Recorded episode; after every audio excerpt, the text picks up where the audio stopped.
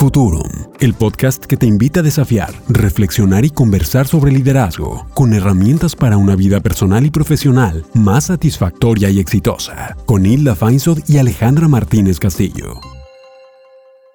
Hola, esto es Futurum, el podcast de liderazgo, y estoy una vez más en una de las mejores compañías que se pueden tener, no solo para conversar, sino para disfrutar de la vida y crear posibilidades de futuro. Mi querida Miguel Feinsod, güera, ¿cómo estás?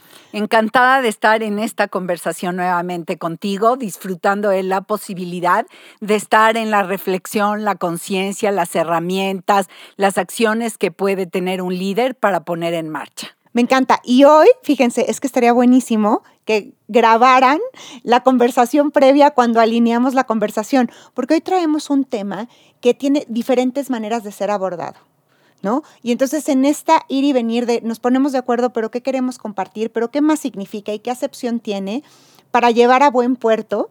Eh, me parece bien, bien interesante, incluso esa conversación de, las distinciones y los significados y de qué estamos hablando en este momento. ¿Tú qué crees, güey? Claro, y además hoy brindamos una distinción diferente de lo que quiere decir valor.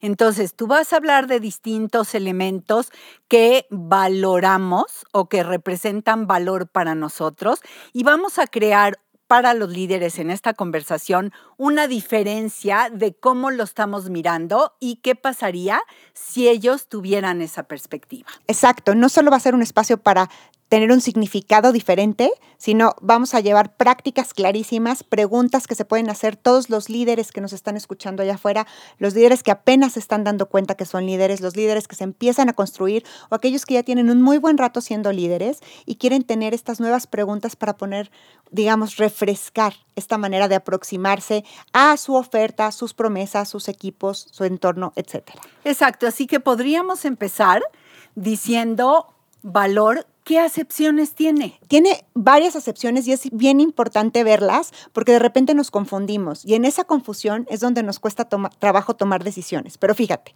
valor primero es el grado de utilidad o aptitud de las cosas para satisfacer las necesidades o proporcionar, y estas palabras me encantan, bienestar o deleite. Wow. Entonces, es un grado de utilidad. Algo que tiene utilidad, entonces tiene valor. Y eso me encanta. ¿Para quién? Para mí. Exacto, ahí vamos a ir ahorita, ahí vamos a ir ahorita. Después es fuerza, actividad, eficacia o virtud de las cosas para producir sus efectos. Ok. Es decir, algo tiene valor en la medida en que hace lo que dice que va a hacer. Ahí vamos, ¿ves? Eso también se acerca a nuestra a nuestro, eh, descripción. Después es la cualidad de ánimo que mueve a cometer resueltamente grandes empresas y arrostrar los peligros. Aquí es donde ponemos valor en el valiente. ¿no? Esta virtud de superar los miedos o enfrentar los miedos y estar allá afuera, pero de ese valor no vamos a hablar hoy, aunque lo implica, bueno. Por supuesto, porque se trata de atreverte a atreverte a proponer, atreverte a salir de tu zona de confort, atreverte a hacer algo diferente para tus clientes. Y el último valor es cuando hablamos de este en plural, los valores, cuando lo referimos ¿no? a la ética, a la dignidad, al marco de referencia desde el que actúo. Y por supuesto que estos están presentes siempre en nuestro actuar, pero tampoco necesariamente es donde vamos a profundizar, güey. Sí. Muy bien, pues la, valor viene del latín valere, que significa ser fuerte, y que de ahí surge valer, y que con el sufijo or quiere decir el efecto o resultado de valer, el efecto o resultado de ser fuerte. Buenísimo. Entonces, fíjate, em, ya empezamos a ver cómo sí se acerca que valor es un efecto o resultado. ¿De qué, güera? Bueno, la invitación empieza aquí a crear una perspectiva diferente, a mirar con lentes distintos una definición de valor que probablemente tenemos por ahí en alguna parte de nuestra mente, pero no la tenemos así de clara como me parece que podemos compartirla el día de hoy. Valor quiere decir esta evaluación que hace tu cliente acerca de tus productos y servicios, de la utilidad que tienen, de la diferenciación que representan para tu cliente. Así que yo podré decir que soy muy buena, pero ¿qué dice mi cliente? Exactamente. Y esta, esta perspectiva me parece muy enriquecedora porque a veces es muy frustrante decir, es que tengo un productazo, ¿no? O yo soy un productazo, soy un súper ejecutivo. ¿Por qué no me están reconociendo como debería? Si yo tengo un montón de valor, ok, valor no es solo el que yo interpreto, por supuesto que ahí también hay un valor y una valía y es bien importante conocer nuestro valor desde la dignidad, pero cuando estoy como una oferta, como una promesa allá afuera, se trata de lo que percibe el otro. Y puede ser que sol, solo, entre comillas, sea una opinión, pero esa opinión va a ser la diferencia para si el otro confía o no confía en mí, está dispuesto a pagar o no pagar, no solo en, dinero, sino en tiempo, en compromiso, en un montón de cosas, en, en darme a su equipo un rato.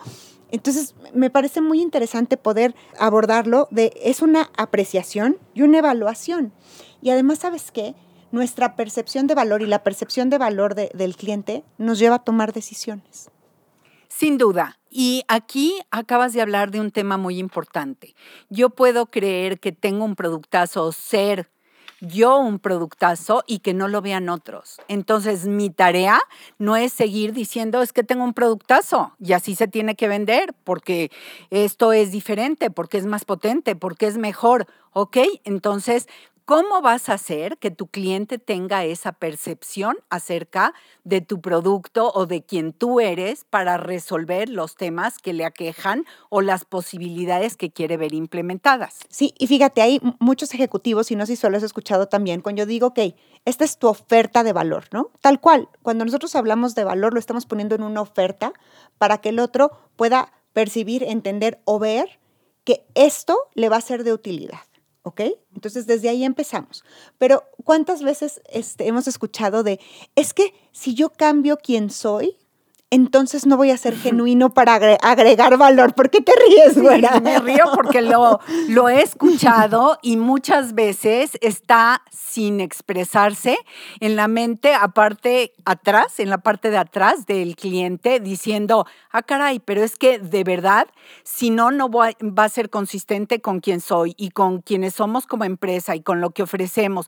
Y me pregunto por qué pareciera que está en riña si no estás pidiendo que haga cosas que son desleales, que no tienen valor, que no van a honrar a la persona, que van a sacrificar la identidad, el prestigio. Nada de eso está en juego. Nada. Pero queremos defender quienes somos y no movernos de ahí cuando el que dice sí o el que va a decir que no es el cliente. Sí, y mira, ahí creo que hay diferentes posibilidades de aproximarnos a ello.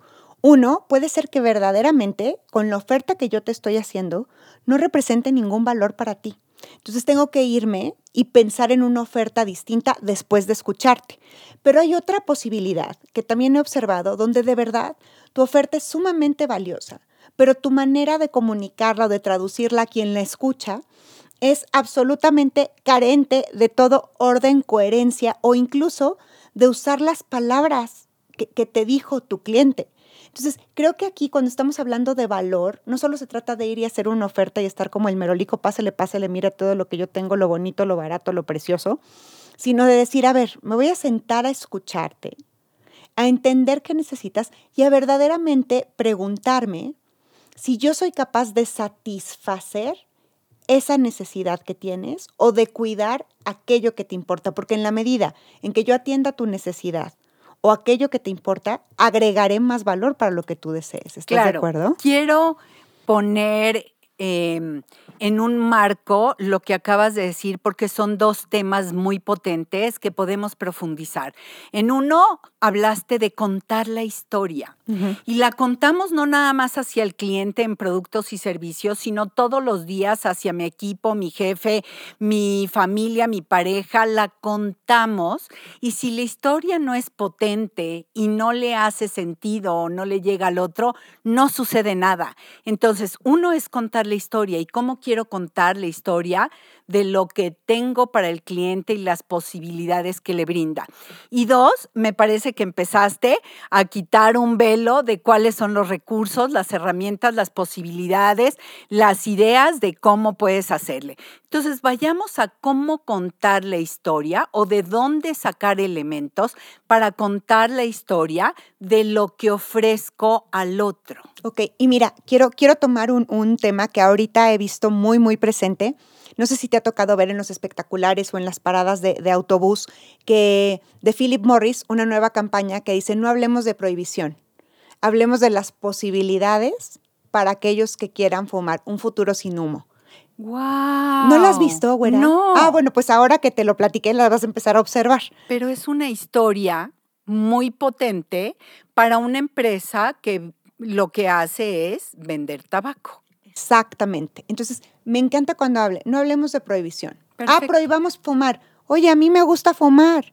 Entonces, ¿por qué ahora también me vas a prohibir fumar? Ya, ya, ya tengo prohibido salir, ¿no? Ya tengo prohibido un montón de cosas. Ya el doctor también me prohibió comer carnitas. Ya, o sea, una prohibición más. Entonces, hablemos de posibilidades. Ok, todos queremos un futuro sin humo. Yo no, nadie se hubiera imaginado hace 60 años que todavía en las películas la gente, los médicos, güera, aparecen fumando. Claro. Hablar de un futuro sin humo. Era lo natural, era lo que estaba en el contexto de obviedad, ¿no? Y fumar daba un valor y un estatus. ¿no? Incluso decían, los médicos lo recomiendan mientras durante su embarazo, ¿no? Un tipo de locuras así. Y hoy que descubrimos otras cosas, esta narrativa presenta otro valor.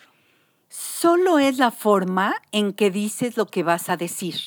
Uh -huh. Y eso tiene un poder pocas veces dimensionamos. Uh -huh.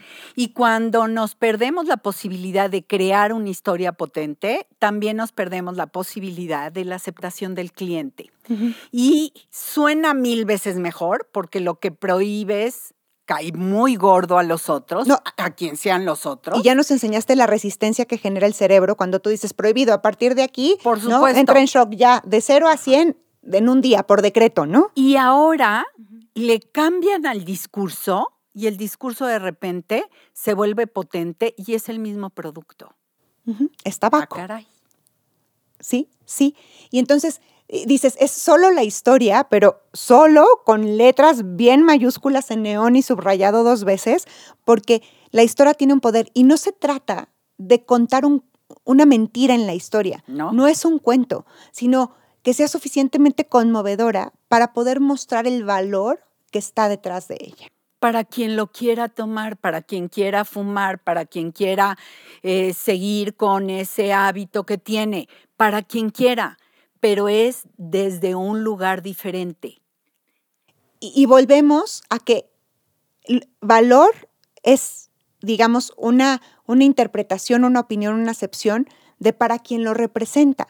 Puede ser que para quien nunca ha fumado y no fuma y siempre está entre no fumadores, ni siquiera como tú, ¿no? Ni siquiera vea Humo, el no, anuncio. humo, me da lo ¿no? mismo, pero, pero para la gente que, por ejemplo, le molesta el humo si está fuera.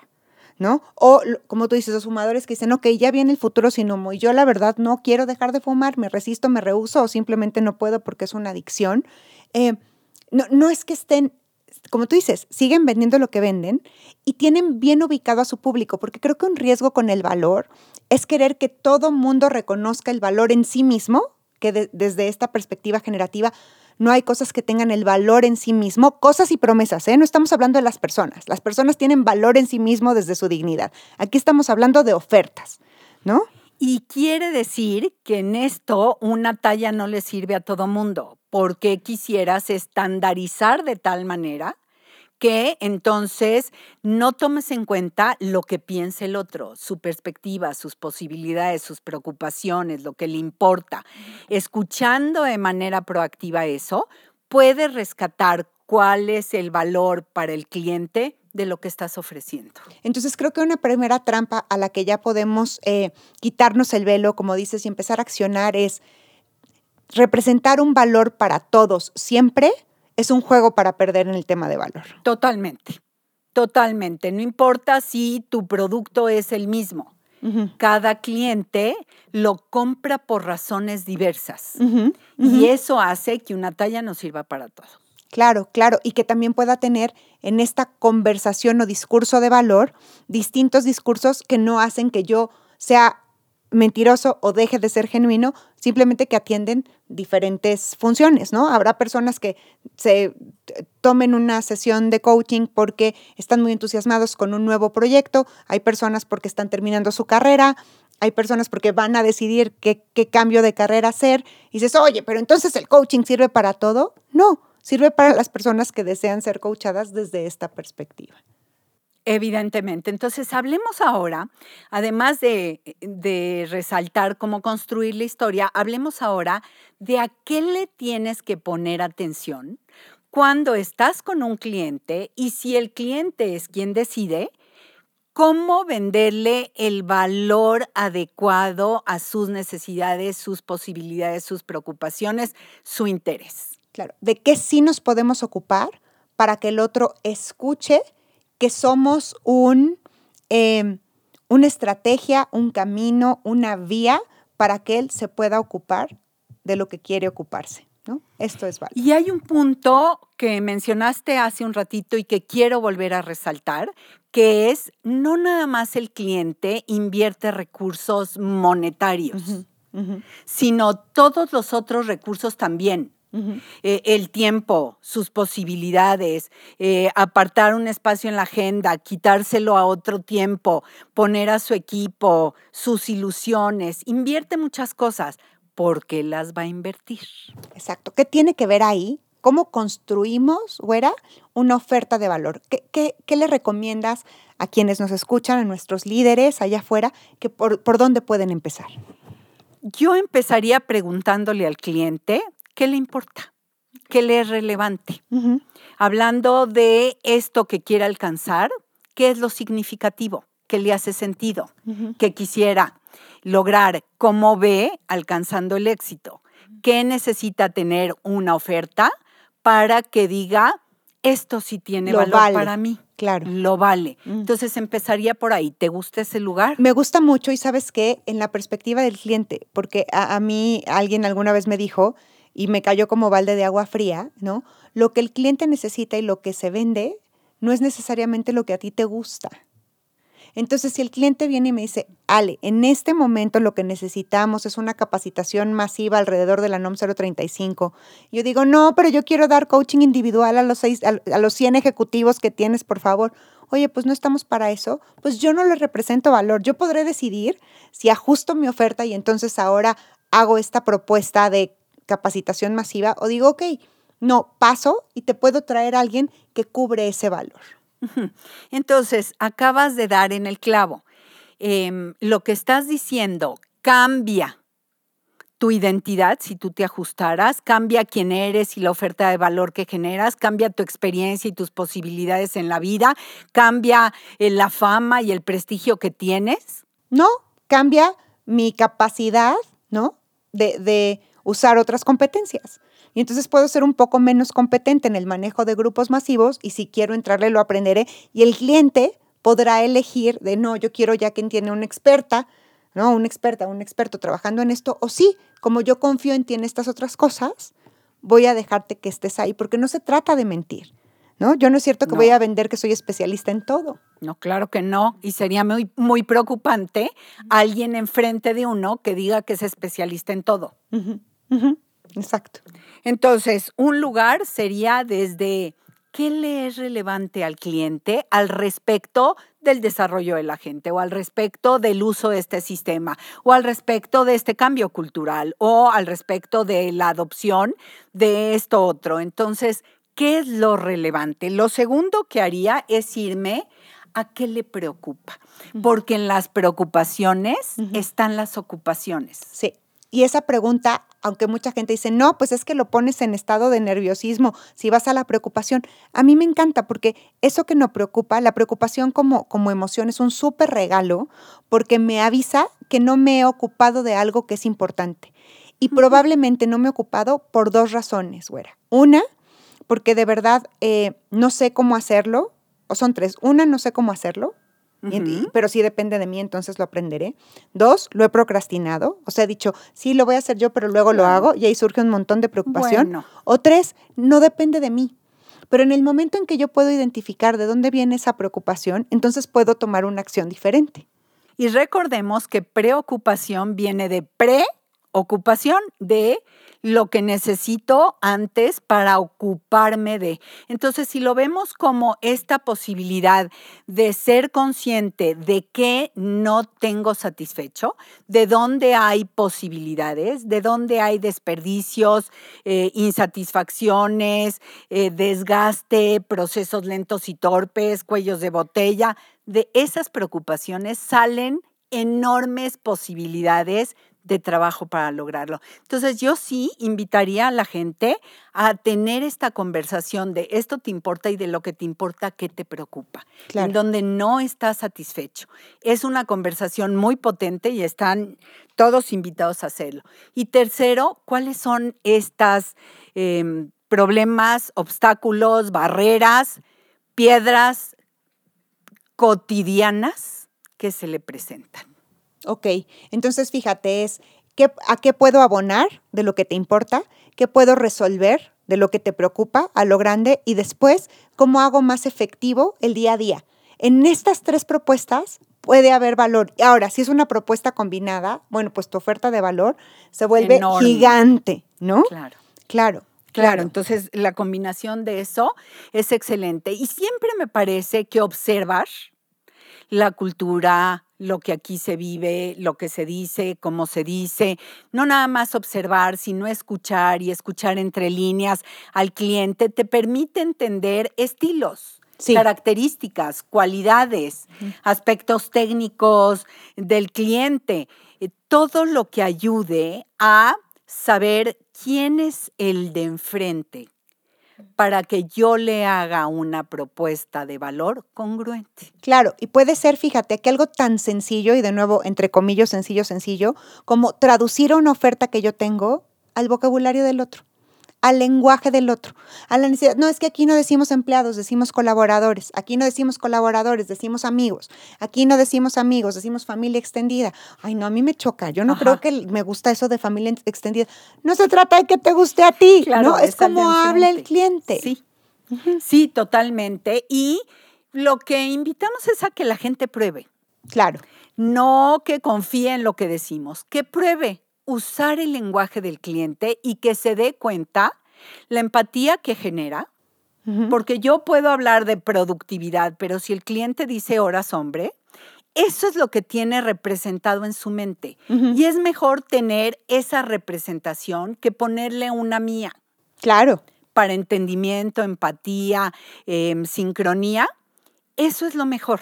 Entonces, usar ese lenguaje, entender las características, para ahora sí estar en posibilidades de hacerle una oferta de valor que el cliente encuentre tan apetecible que no pueda rechazar. Y fíjate aquí qué relevante, porque cuando somos líderes, nuestros clientes también son nuestros pares, nuestros equipos, nuestros jefes, la cultura hacia adentro, porque muchas veces cuando pensamos cliente es nosotros, ¿no? Vamos a ir a conseguir un nuevo prospecto donde vamos a vender algo o que ya tenemos o que vamos a desarrollar para ellos, pero este cliente interno, donde el valor que yo le agrego como su líder, como referente o como su par o como una figura dentro de la organización, también tiene un impacto grandísimo en lo que voy desarrollando, no solo como reputación o como identidad, sino como cultura dentro de mi empresa. Ahí te va. Hay clientes muy olvidados. Y los pares son uno de ellos. Cuando se hace valoración de 360, te das cuenta lo que pasa, porque los pares son los que peor califican al ejecutivo porque no lo ven haciendo eso que pide la encuesta que contesten. Y no lo ven porque no se encargan de crear la relación, las conversaciones, la interacción, la capacidad de resolver sus necesidades. Entonces hay clientes olvidados que qué bueno que trajiste esto a la conversación. Y fíjate, entonces ahí tenemos otro punto, otra manera de mostrar el valor, más que estar eh, siempre en, venta es crear relaciones sólidas a través de la confianza que ya revisamos aquí. Entonces, si yo tengo una comunicación continua y cercana contigo de lo que sea, el día que se me ocurra algo que puede agregar valor, no solo lo puedo rebotar contigo, sino que puedo ir y hacerte como una conversación de venta inicial para ver qué opinas tú y a partir de ahí robustecer también mi oferta de valor. Entonces, creo que otra cosa que podemos hacer es involucrar a otros cuando estamos preparando una oferta, porque de repente nos ponemos celosos, ¿no crees? Individualistas de yo soy el que conoce mejor el producto, yo soy quien hace la presentación, entonces yo, yo, yo, y el juego no da oportunidad a que perspectivas diferentes, personas que son distintas en edad, en experiencia, en capacidad, etcétera, oigan el discurso y puedan aportar a él.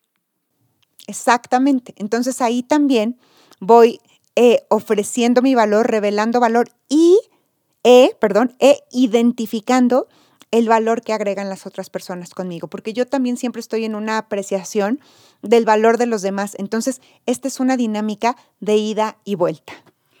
Em, yo sé que nadie se pelea con sus propios argumentos. Entonces, claro, uno está de qué bien me quedó, qué maravilla esta presentación. Oye, que con esto seguro cierro y cuando se lo presento a alguien es así como, no le hace el mismo sentido. Entonces, tener esta oportunidad de escuchar perspectivas diferentes y ver cómo se enriquece, porque aquí de lo que se trata es cómo hago algo más potente y esto más potente, mi cliente lo quiere porque resuelve sus necesidades. Exacto, entonces es considerar que algo está por merecido o la importancia o la utilidad de lo mismo y me encanta la palabra una propuesta más enriquecida, porque riqueza de inmediato nos lleva a valor. Y algo valioso es aquello que me significa, güera. Sin duda. Y si a esto le pensamos que genera mejor vida, mejor bienestar, mejores posibilidades, hombre, estaremos haciendo algo maravilloso por otros. Pues qué buena conversación, como de costumbre.